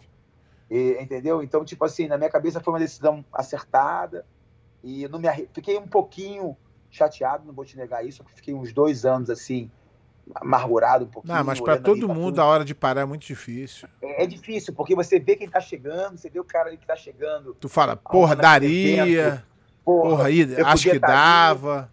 Entendeu? Então, tipo assim, me doeu um pouquinho, mas em algum momento as coisas começaram a sair, se encaixar e Bora. E aí começou as coisas a mover, entendeu? Graças a Deus. É, Wagner Melgaço, boa noite, Pé Shaolin. O nome do meu filho é em homenagem a você, Shaolin. Você Opa. acha que atletas fora da curva como você, Léo Vieira, Nino, surgirão nos dias de hoje? eu acho que tem muita gente boa hoje em dia. Eu não vou te negar que o Nino definitivamente foi um cara que eu mais novo vi lutando, que realmente me impressionou muito, mas muito mesmo. Eu realmente eu vi o Nino lutar acho que um brasileiro de marrom, não sei se foi peso me, me, meio pesado, pesado, que realmente o que eu vi ele fazendo com o corpo, o giro dele, por cima, por baixo, um jogo louco que dava certo e que finalizava realmente e fora as histórias também, né? As histórias de seja de Jorge Pereira, de, de Barra Grace, entendeu? Então, tipo assim, o Nino realmente foi um cara fora da curva, o Leozinho também é excepcional, mas o Nino, ele definitivamente foi um cara assim que quando mais novo me marcou, assim, tipo, eu era moleque, um pouquinho mais novo que o Nino, eu sentei assim, acho que foi num acho que foi numa, numa, numa na, na, na, lá na Piedade, na, na Gama Filho, e eu vi lutando assim, me, meio que me impressionou. Eu era mais novo de faixa, eu era meio, acho que azul, e me impressionou. Mas eu acho que muita gente boa hoje em dia. Graças a Deus, não vou te negar que eu, eu gosto da, da, da molecada um pouco mais. Um pouco mais. Um pouco mais. num jogo mais tradicional. Eu, eu curto. Eu curtia muito um Jacaré, eu curto muito um Roger, eu curto muito um Rodolfo, entendeu? Eu curto muito caras assim. Esse negócio de 50-50 não é muito a tua, não, né? É, não é. Eu, tipo assim, não vou te negar que que, que eu me embolo de vez em quando ali, Ah, não, ali, tem que aprender, mas que aprender. não é obrigado a achar bonito. Cara, não sou um cara que vou procurar essa posição no campeonato, entendeu? Você pode ter certeza disso. E eu gosto mais daquele jogo um pouco mais solto, as coisas acontecendo, entendeu? Então, tipo assim, gosto muito de alguns caras de hoje em dia, graças a Deus. Acho que, acho que tem muita gente legal hoje em dia competindo, lutando, já lutou, se aposentou. Mas acho que naquela nossa época realmente teve um pessoal, e uma época assim, muito legal de lutar. Uma época, tipo assim, de novos eventos. Primeiro Pan-Americano, primeiro brasileiro, primeiro Mundial, entendeu? Porra, porra, brasileiro até duas da manhã, Copa Axie até quatro, entendeu? Tinha umas coisas loucas que acontecia que realmente marcam a nossa memória, Isso entendeu? Aí. Ó, um comentário aqui do Kiki. Kiki Melo, o único que comia Big Mac antes de lutar um Mundial de Jiu-Jitsu. É, o Kiki dormiu na minha casa nesse dia. Ele tá falando isso porque ele sabe. A gente estava com fome e aí tava lá no recreio na casa da minha mãe, aí eu tava morrendo de fome, tava bem no peso, tava com. Era até 7,9 o médio, eu tava com 7,7 uns quebrados. E eu falei, porra, tô com fome, vamos comer. Eu tô com uma fome de McDonald's, que, que aí eu peguei o carro, fomos no Mac ali, número 1, um, clássico. E aí foi isso, cara. Fui dormir bem, dormi a noite inteira tranquilo, acordei abaixo do peso, me sentindo super bem. E no dia seguinte, meu irmão, rendi como ninguém, graças a Deus. Mas hoje em dia, não digo para ninguém isso não, mas deu certo aquele dia. É não foi, foi McDonald's. Ricardo Oliveira, Charlinho, o que você fazia mais na época de competição grande como Mundial? É... Cadê ele? Rolava mais ou fazia mais drill? Cara, eu não vou te negar que na época que começou os mundiais, eu comecei a me interessar muito por wrestling, entendeu? Eu comecei a, a, a, ter livro, a ter vídeo, a começar a realmente tentar aprender um pouco mais. E o wrestling tinha muito drill, entendeu? Não só drill é, de técnica em pé, mas drill, uns scrambles, né? Umas, umas coisas loucas ali que acontecia no chão. Então eu, eu curtia muito a parte de, de fazer escolinha mesmo, né? a gente chama de escolinha. Gostava muito de fazer escolinha, fazer específico. É, mas aquela coisa, quando chegava na época do treino específico, do treino de rola é, por si só, eu, porra, adorava também, cara. Então, mas eu, eu tinha os dias meio que separados, entendeu? Tinha dias que era, era o dia do wrestling, dia de judô, era o dia de fazer só treino parcelado, fazer o treino só, é, treino longo. Então, tipo assim, eu fazia de um jeito, junto com o pessoal lá, que eu chegava perto da luta sempre me sentindo bem. Não era só, ah, tá, hoje vamos rolar, pô, é, 10 rola de 8 amanhã também, amanhã também, não era assim, entendeu? Então, tipo assim, tinha semanas que eu não rolava treino longo, entendeu? Tinha semanas que eu só ficava jogando por cima ou jogando por baixo. Então, assim, variava muito para poder tentar chegar ao melhor possível é, nos mundiais. Hoje em dia, eu continuo fazendo isso e hoje em dia até treino um pouco menos, né? Tento tentar treinar um pouco mais de qualidade, até para proteger de alguma lesão ou de alguma besteira que possa vir acontecer. Bora. Eduardo Siqueira, fala pé, fala Shaolin. Me desculpa, temos sim que valorizar as conquistas do passado. Pelé ganhou três Copas, a última foi em 1970, até hoje reverenciado. Shaolin, você foi trimundial com 22 anos. Hoje posso fazer uma lista de grandes atletas que não conseguiram ser campeão mundial. Você é fera sim. É- Obrigado, valeu, irmão. Valeu mesmo. Você falando pode. pode uh, Daniel Souza. Boa noite. Qual a história do Shaolin com Nova York? Tá aí. Por que tu foi parar Nova York foi o seguinte, cara. Eu comecei a lutar no Japão e aí sempre que eu lutava no Japão, eu tinha aquele patrocínio da MMA, MMA Gear, não sei se você uhum. lembra, patrocinou uma galera, Arona, Minotauro, uma galera. E aí esse cara, se não me engano, ele vendia umas coisas para um cara que tinha uma academia aqui em Nova York, entendeu? Então sempre depois das lutas, eu parava, eu parava, eu fazia conexão em Nova York, eu parava em Nova York e ficava aqui duas semanas no seminário. Aí ficou assim por alguns anos. E nesse momento a gente começou a criar uma amizade, a criar uma, uma, uma, uma certa união e ele começou a me representar aqui. Então eu vinha para dar seminário, ficava aqui dando aula particular e via um potencial assim na cidade. O Renzo já estava aqui, mas a gente nem, nem conhecia muito bem o Renzo na época. Isso foi o que, sei lá, 2000 e, sei lá, 2003 2003, 2004, uma coisa assim. E aí, nesse momento, foi quando eu comecei a falar de me mudar. Como eu fiquei nove anos no Vale Tudo, eu acabei que eu parei de acompanhar um pouco o jiu-jitsu. Eu realmente mergulhei, eu mergulhei no Vale Tudo de uma forma para poder realmente aprender o que eu queria fazer ali. Então, eu não, eu não, eu não desenvolvi um círculo de amizade de negro na Califórnia, do aquele cara em Ohio, daquele cara na Flórida. Então, eu conhecia pouca gente do jiu-jitsu para poder, de repente, ah, me ajuda a poder é, fazer o meu visto, estou querendo me mudar, queria abrir uma academia, vamos, vamos sentar um dia e ver alguns lugares legais nos Estados Unidos. Hoje em dia está um pouco mais fácil com a internet, mas naquele dia, aquela época, sem inglês, sem nada, não, não tinha essa facilidade. E esse cara foi era o meu primeiro contato, entendeu? Tipo, quando eu falei com ele, ele gostou da ideia, aí foi meu sponsor, e aí eu aluguei um apartamento aqui, ele recebeu meus móveis, entendeu? Veio conhecer minha esposa, entendeu? Tipo assim... Ca casou, né? É, me ajudou muito nessa transição. E dali, poxa, me mudei, as coisas foram bem, mas em algum momento a parceria não ficou legal. Foi quando a gente, eu decidi abrir e acabei abrindo outra coisa com uma outra pessoa. Estou com esse cara até hoje, já tem quase 13 anos, entendeu? Bom. João Caetano, gostaria de saber do Shaolin qual foi o maior do jiu-jitsu e MMA na opinião dele. Maior lutador. João Caetano, João Caetano é o Caetaninha de Teresópolis, não? Aí não tá aqui só João Caetano.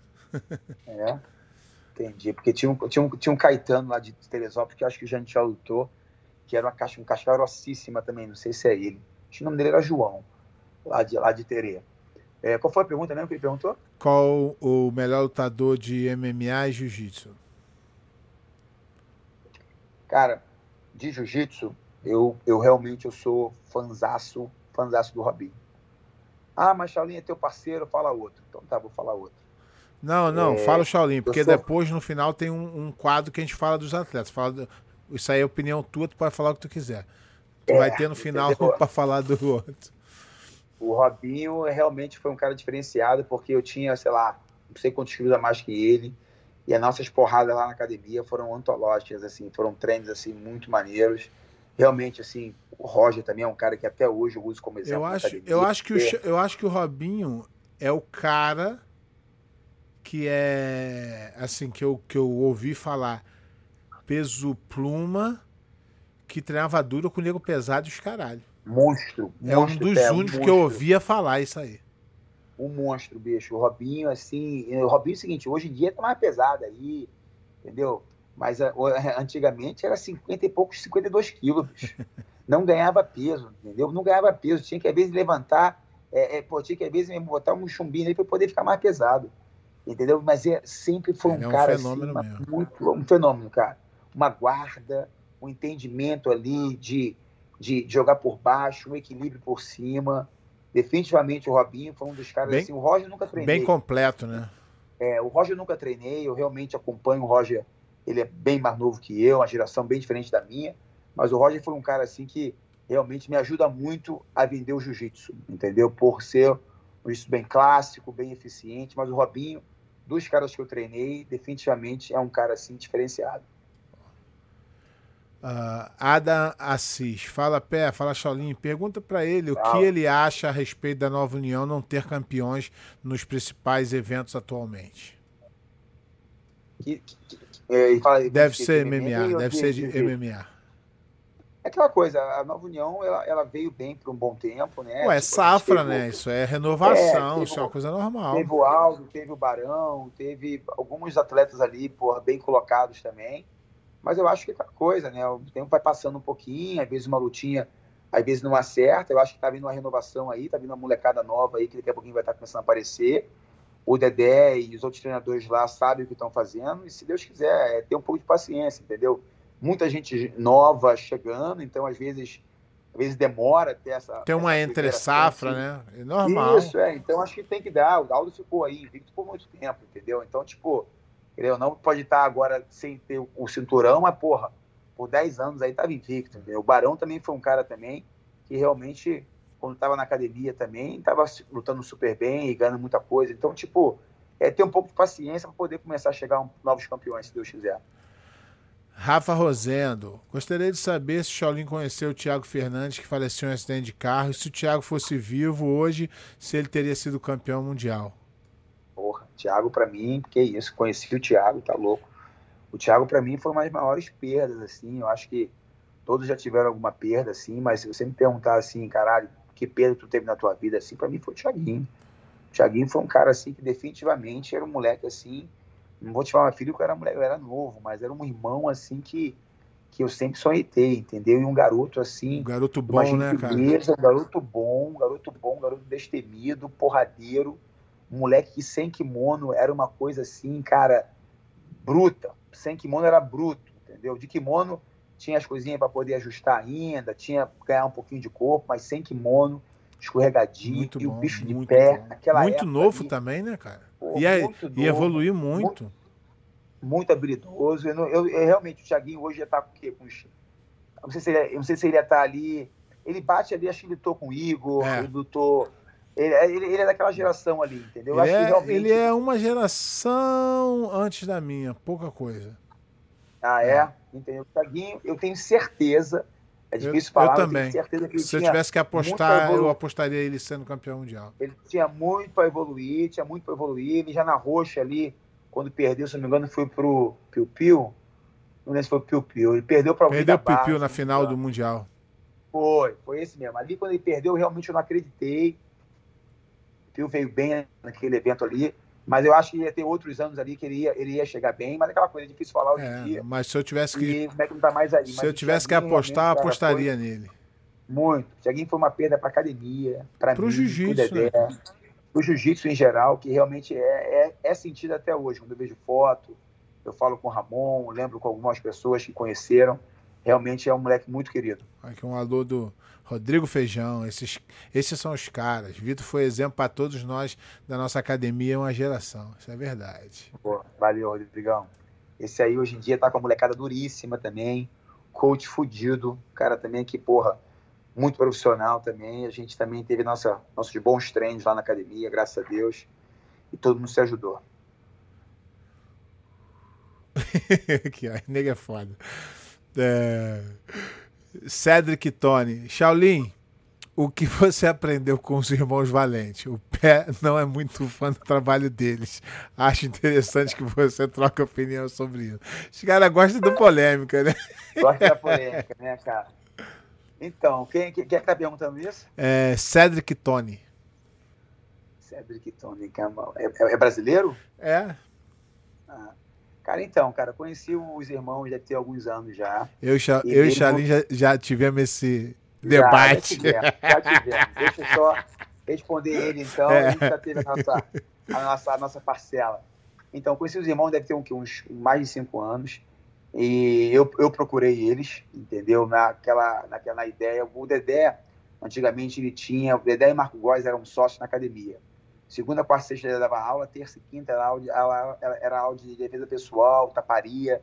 E, e eu, nessa época, eu não entendia muito, não gostava muito, acabei que perdi muito dessas aulas, eu fazia taparia, mas não dava muita atenção a essa parte um pouco mais básica ali do jiu-jitsu, esse entendimento ali do jiu-jitsu. E eu me senti, quando vim morar em Nova York, em algum momento, que eu precisava chegar no meu aluno, no aluno, digamos, o aluno não profissional, no aluno não atleta, de uma forma um pouco diferente, entendeu? E eu achava que realmente trazer defesa pessoal para o jiu-jitsu, né, um jiu-jitsu, ter um jiu-jitsu completo na minha academia, acho que era fundamental. Realmente, eu, eu vou te falar, já te falei isso outras vezes, realmente mudou muito a minha, a minha academia, mudou muito a minha, a minha ligação com alguns alunos que, de repente, achariam que nunca teriam chance comigo, porque o Shaolin veio do, do meio competitivo, o Shaolin é o, é o, é o, o cara do vale tudo, o Shaolin é casca grossa, o Shaolin lá que gosta de pesado, entendeu? Então, pessoas que, de repente, eu, eu cheguei a conhecer melhor por se aproximarem desse jiu-jitsu, do jiu-jitsu mais básico, jiu-jitsu da defesa pessoal, e daqui a pouquinho se interessarem também em fazer essa parte do jiu-jitsu um pouco mais complicado, jiu-jitsu esportivo, entendeu? Então, acho que definitivamente essa, essa parceria com os valentes continua. E, eu acho que para minha academia, como pessoa, é, me ajudou muito e, e continua ajudando, porque hoje em dia o que eu faço nas minhas duas academias tem muita defesa pessoal e aonde é eu consigo atender por criança, consigo atender aluno. Esses dias me chamaram aí para poder fazer uma demonstração num colégio. Eu me lembro que isso antigamente eu ficaria, caralho, meu irmão, num colégio e puta que pariu, você mais de 200 pessoas vendo, vai ter pai, vai ter mãe, o que, que eu vou mostrar lá? E o cacete, não sei o quê. Aí, porra, eu lembro que depois disso eu, eu falei, não, peraí, deixa eu mostrar isso. E foi uma demonstração assim, não foi muito longa, foi de 15 minutinhos, mas definitivamente eu consegui entreter o pessoal de uma forma muito legal e uma coisa que realmente o pessoal conseguia fazer a ligação, entendeu? Ele conseguia fazer a ligação que, que era o jiu-jitsu, o que, era a defesa pessoal. E, e, eu acho que isso realmente me deu muito ponto com, com um cara que está ali para aprender não só o jiu-jitsu competitivo, mas está ali para poder se sentir melhor, para poder aproveitar do jiu-jitsu aquela, aquela camaradagem, aquela, aquela coisa que a gente viveu. Uhum. E às vezes a pessoa acha que com a barriguinha, acha que por não ser flexível, não vai ter espaço, e às vezes a gente acha ele de uma maneira, ele entra, e depois que ele entrou, a gente começa a empurrar ele de uma forma diferente, aonde ele vai vendo o jiu-jitsu completo, entendeu? Então, na minha cabeça, eu acho que definitivamente eu, eu, eu, eu devo muito para esses caras e aprendi muito com esses caras também. Coisas que eu não sabia, entendeu? Coisas até uma besteirinha no ajuste do armlock, entendeu? Eu, cara, eu sou competidor. Então, na minha cabeça, eu ficava na posição, eu ficava num jogo, irmão, ali a vida inteira. Eu mudava dali para ali, então, assim, eu perdi muitas aulas com o Dedé, de repente, porque eu tava, porra, no judô, ou porque eu tava no wrestling, ou porque eu tava malhando, entendeu? De repente não me ligava muito naquela posiçãozinha que eu já sabia, ah, isso aí eu já sei, entendeu? Não, tem que sair na porrada, bota o treino aí.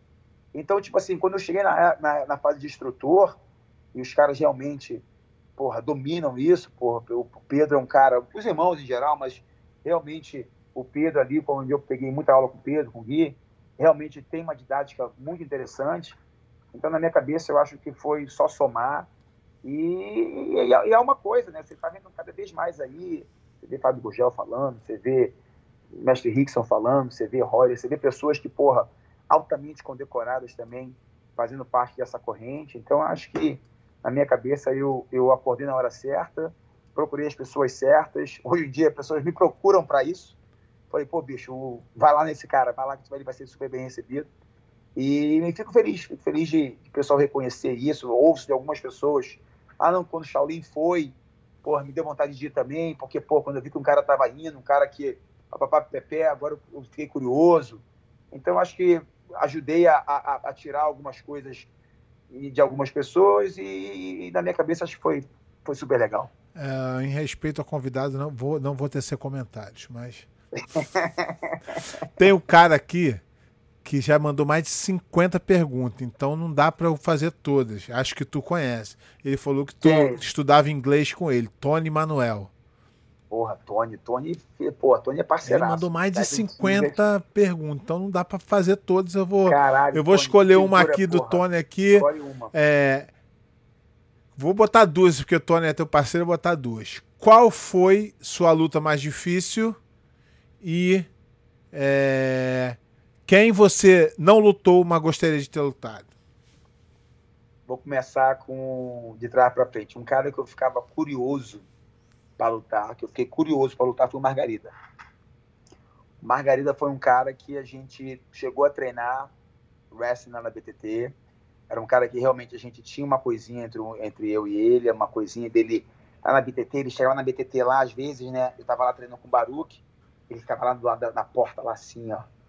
Tipo, tô te filmando, não sei o quê. Então, tinha assim, nossos treinos eram sempre assim, uma porrada bem maneira e tudo mais. Era sempre, a gente nunca treinou no chão. Sempre treinou ali wrestling e foi sempre bons treinos. Então, o Margarida teve essa curiosidade de. Eu bati essa curiosidade em mim, porque ele era um peso acima do meu, ele era meio pesado, meio pesado bem forte. E tinha um jogo que eu realmente achava admirável. Margar... assim, o Margarida foi o cara que revolucionou o jiu-jitsu. O Margarida foi foda. Ele, o jiu-jitsu antes do Margarida era um e depois do Margarida era outro. Vou te explicar o porquê. Porque tu ia ver a luta do Fábio Gurgel com a Mauri Bittetti. Os caras se respeitando muito. Os caras. E o Margarida chegou, meteu o pé na porta e falou: irmão, ele nem foi um cara, na minha visão, ele nem foi um cara que ganhou tudo, nem que pô, foi um cara dominante pra caralho, não foi, porque ele perdeu muitas lutas nesse, nesse é, processo, naquele auge dele ali, que foi bem curto, que ele não lutou muito tempo. É. Mas ele fez campeonato esplêndido também, como Mundial de 2001. Porra, aquele Mundial foi sinistro, então, cara. Absoluto, mas a forma como ele lutava, sem respeitar ninguém, eu acho que mudou o jiu-jitsu e as pessoas começaram a falar: é, precisa ser assim. E eu, eu já era assim, mas como eu era é, menos graduado que ele um ano, né? É, eu sempre estava atrás, mas eu também vim com essa pegada logo depois dele. É, o Margarida, para mim, ele tinha, pô, aquele jogo de gola dele ali, tinha uns, uns, uns chokes ali que realmente de, por baixo por cima. Pô, tinha umas quedinhas sempre ali bem, bem certinhas. Ele passando, o giro dele por debaixo, não parava até raspar, não parava até pegar. Definitivamente, o Margarida foi um cara assim que eu não lutei e realmente ficou na minha cabeça. Eu acho que luta mais difícil que eu tive Cara, não, não, tem como dizer. Eu acho que o Leozinho sempre foi um adversário muito difícil para mim, entendeu? O Leozinho sempre foi um cara, assim, bem duro. Era um cara que eu, eu, me, eu me achava, eu tava meio que no meio, assim. Era o Feitosa aqui e o, o Leozinho aqui. O Leozinho muito rápido. O Feitosa eu achava um pouco mais forte, um cara com um jogo muito justo.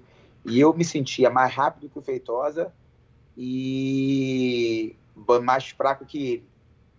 Eu me sentia menos veloz que o Leozinho, mas mais forte que ele. Então eu tinha que sempre ajustar um pouco o meu jogo. E com o Feitosa eu tinha que jogar com, tentando dar giro com ele para poder realmente complicar a vida dele. E com o Leozinho eu tinha que jogar travando ele para poder realmente segurar o giro. Porque o Leozinho tinha um giro muito natural. O Leozinho não é um cara assim. Meu giro era um giro de treinar, era um giro de porra, fazer escadaria, de malhar, de não sei o que, não sei o que lá. Então eu tava com gás e dava giro. O Leozinho não. O Leozinho ele tentava puxar umas coisas porra, do nada. E eu fiz a luta com o Leozinho em São Paulo, que, porra, eu derrubava o Leozinho, o Leozinho puxava um sumigaeste, caía por cima, tipo assim, eram umas coisas assim, eu, eu, aí eu via lá na maior força, derrubava e puxava outro. Então tinha umas coisas assim que o Leozinho fazia, acontecer umas coisas que a gente não via. Já o, Leito, o Feitosa era mais metódico, entendeu? Aquela joguinho moeda dele, mais difícil ficava de... moedinha, caía ali, não, não virava, entendeu? Então eu tinha, eu sabia que eu tinha que melhorar meu wrestling para poder, de repente, assustar um pouco ele na queda. E foi quando pintou ali o, o, o Shaolin, o Shaolin Sweep, ali, a primeira, o primeiro Mundial 99, que também deu um boom também a raspagem. Mas eu acho que eu, foi, foi o Leozinho, cara. O Leozinho é um cara que eu tenho mais derrotas, assim, se tu pensar. A gente lutou, se não me engano, foi cinco vezes. Eu perdi, eu perdi quatro e ganhei uma, ganhei do Mundial. Mas acho que o Leozinho realmente. E foram lutas duras. Lutou no Pro Am, a gente lutou na Abu Dhabi, lutou em na Copa, aquele evento do, do, do Fábio, lutamos no porra, em Mundial, e tudo luta dura. Só a primeira mesmo, que foi em 97, que foi o, um sapé caiaiá lá que eu tomei dele. Tirando essa mesmo, foi tudo luta maneira, entendeu? Mas foram sempre lutas muito bem pensadas e bem duras. Ah, Juan Júnior, mestre Shaolin e pé de pano. Qual foi o lutador mais duro que vocês já lutaram? Sou faixa marrom e apaixonado pelo esporte. É, Já acabou de responder. Essa, né? É, Leozinho. Aí eu acho que é difícil, né, cara? Que a gente luta com tanto nego duro. É. Mas diria sei lá, o Xande. Xande, é. Cara, bem, bem complicado de lutar. É, é diferente. É, bem, é difícil falar, né? Porque é uma coisa que não dá pra. É, você medir, né? Teve, teve, um evento que eu quase lutei com o Xande, mas aí acabou que acho que o Xande, se eu não me engano, lutou com um cachorrinho. Foi na Gama Filho. Tava eu, cachorrinho. Eu lembro desse. Xande e o Fred. Ali, ali, ali, ali tu me impressionou, sabia? Ali, ali por quê? Porque o cachorrinho era um cara muito duro na academia, treinando. Ah, ali. Foi assim. E eu, e, eu, e eu aqui pensando assim, eu falei, ih, Shaolin vai se fuder ali. O cara é mais pesadão, porra. Shaolin peso leve, porra, vai se dar bem, não. Aí quando, porra, eu fiquei olhando, eu tava lá. Tá... Mas ali valia um dinheirinho. Então, velho. e aí fudeu, aí muda quando tudo, vale né, um dinheirinho, aí a gente bota um dois na turbina e vai, né, bicho? Entendeu? Foi assim. Aqui, ó, eu tentei fugir da pergunta, mas o Júnior R pediu. Pede para faz a pergunta de todo mundo no início e uh, para as minhas três. É... Como é que você começou no jiu-jitsu? Qual foi o seu. Já falou isso mais de mil vezes, né? Eu tô tentando. Cara, já falei, mas a gente fala de novo, sem problema. É, eu comecei, cara, eu sempre fui bastante esporte. Eu lembro que numa época eu fazia Muay Thai na Naja ali. E, e, e, tinha muito treino físico, né? Tinha pouco sparring. Eu queria fazer o sparring. Mas não entendia que porra, o sparring era, podia machucar, não entendia. Eu queria fazer sparring. E aí eu me lembro que aí começou o negócio de UFC, Royce, ganhando, não sei o que, a gente começou a marcar tipo umas briguinhas no, no aterro. Entendeu? Eu marquei a briguinha com um amigo meu, aí eu troquei em pé com ele, chutei, soquei, não sei o que, ganhei. E tinha round, tinha luva, tinha porra toda. Era, era, era briga mesmo. Tinha 14 anos, 13 anos. E aí, no segundo evento que rolou, o Rodrigo, que hoje é um amigo meu, fazia luta livre na época. E aí ele tinha o quê? Eu tinha uns 14, ia ter uns 16, 17 anos. E aí o Rodrigo já fazia luta livre, eu não lembro qual era a faixa, acho que ele era faixa verde, alguma coisa assim. A gente lutou e o Rodrigo, porra, começou a luta, me deu um baianão, derrubou, montou, cabeçada no nariz, soco na cara, tipo assim, irmão, acabou comigo, entendeu? E aí, daquele dia em diante, eu sabia que eu tinha que aprender alguma coisa. Aí eu morava no Flamengo, e aí eu andava muito com um moleque chamado Boiú, é, a gente fazia andar, a gente dava de skate junto. Aí, nesse momento, o cara falou assim: pô, você quer, quer achar jiu-jitsu? Vai no Dedé. Me levou lá e fazia capoeira. Até morreu esse moleque. E aí fazia capoeira, aí comecei no Dedé, aí é aquela clássica, né? Cheguei lá um dia, me mostrou lá um armlock, um estrangulamento e uma, e uma americana da montada, com uma briguarda, e me soltou. E aí fiquei lá no tatame. E aí, meu irmão, comecei a aprender, eu contava essa história para as pessoas, o pessoal começava a rir. Mas aí, pô, eu comecei a entender um pouquinho, começava a treinar duas vezes por dia. Sei que nesse momento eu comecei a curtir muito jiu-jitsu, eu treinei bastante na academia para lutar com esse moleque. Então eu lutei com esse moleque um ano depois, no play do amigo meu. E depois a gente fez a luta, ganhei, montei, soquei ele acabou a luta. Mas o motivo foi esse, o motivo foi que eu tomei as porradas na rua, não sabia nada de chão e acabei entrando pro jiu-jitsu com dois meses eu lutei um evento que o Dedé fez, né? Foi aquele Mameluque. Você não, não participou, é, mas. Era considerado ali... primeiro brasileiro, foi isso? Foi, foi primeiro, foi em 93, né? Foi lutei de amarela. Fiquei em segundo lugar e dali foi que meu, aqui a minha a vontade começou a bater em competir, porque eu gostei muito da energia, o pessoal me elogiando, entendeu? Então foi meio que o motivo que eu entrei no jiu-jitsu, foi porque tomei essas porradas, continuar, foi porque eu tomei um elogio no momento que eu precisava tomar um elogio, mesmo com derrota ali, o cara me elogiou e falou que eu fui super bem, eu tinha só dois meses de jiu-jitsu. E depois dali foi, foi, foi, foi, embora, entendeu? Graças a Deus foi tudo dando certo. É, mas é basicamente é, na, nessa época as pessoas, o juiz era muito pouco difundido, né? Então tu bem, tinha que ter bem. passado por um problema desse para poder conhecer o jiu-jitsu é. e, e, e, e, tocar.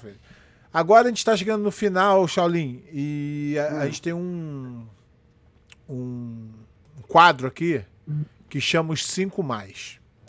Tá. Os cinco mais, qual é a regra? Não tem regra. A regra é do Shaolin. Só tem uma regra. Você não pode votar em ninguém que foi da tua academia e que treinou contigo.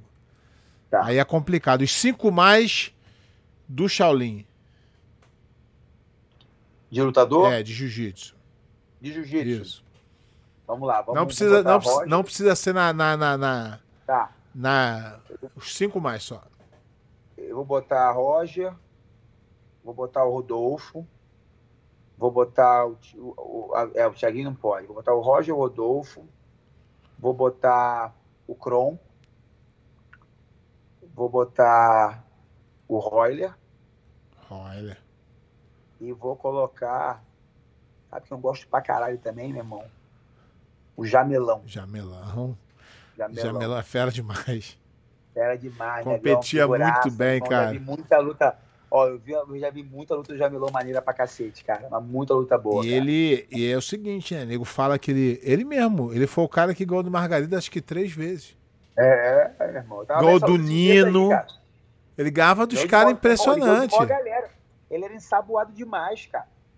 Muito ensaboado, negão, bicho. Puta, e nego falava que na academia ele ia lá treinar perto dos campeonatos, o Azul finalizava ele, ele rolava e o cara normal chegava no campeonato, ele, porra, ninguém conseguia bater no negão, mano. Negão, o negão é embaçado mesmo. Não, é. Ele, ele realmente, meu irmão, o Jamelão é, é o tipo de cara assim que eu vi várias lutas do, boa dele e, me, e, me- porra, me impressionou, brother.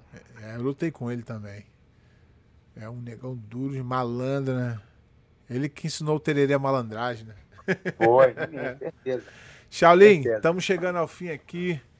Foi um prazerzaço falar contigo, irmão. Sempre Prazer é, né? Você, é, você é um amigo, então eu já sabia que ia ser bom, mas é interessante as outras pessoas saberem um pouquinho mais da tua história, poder Valeu, divulgar um pouquinho esse, esse. Você foi um fenômeno, fenômeno no jiu-jitsu pelo tempo, pela idade e, e- e o curto tempo de, de, de competição que foi de 96 a 2001, não é isso? Isso é. E, e você tem esse resultado, mesmo tendo uns caras duros, que era aquela guerra do peso leve ali. E eh, eu acredito que se você tivesse continuado, poderia ter sido campeão umas 15 vezes aí, pelo menos. Mas dá pra ter ganho mais uns dois mundiais, cer- certeza que dá. É, isso aí, isso aí, isso aí dava até dois anos atrás, pô. Irmão, muito obrigado. Prazer, meu irmão, obrigado a você. Pô, parabéns pelo trabalho aí. Qualquer coisa que tu precisar, me dá um toque. Eu quase, eu quase fui aí pra, porra, pra tua área aí, ano que, porra, mês que vem, em outubro, poder ver o PAN. Mas vou ficar focado aqui na academia mesmo, poder até a reabertura, pra gente poder, pra poder- a gente poder ah, reabrir isso aqui e voltar a funcionar se Deus quiser. Beleza, irmão, muito obrigado. Fica com Deus, tudo de bom aí. Melhoras aí na, na, na cidade aí, que eles autorizam vocês a abrir. E tamo junto. Qualquer coisa é só chamar. Bom, Valeu. Obrigadão, Abraço. Valeu, galera. Boa noite. Valeu. Valeu, galera. Abraço.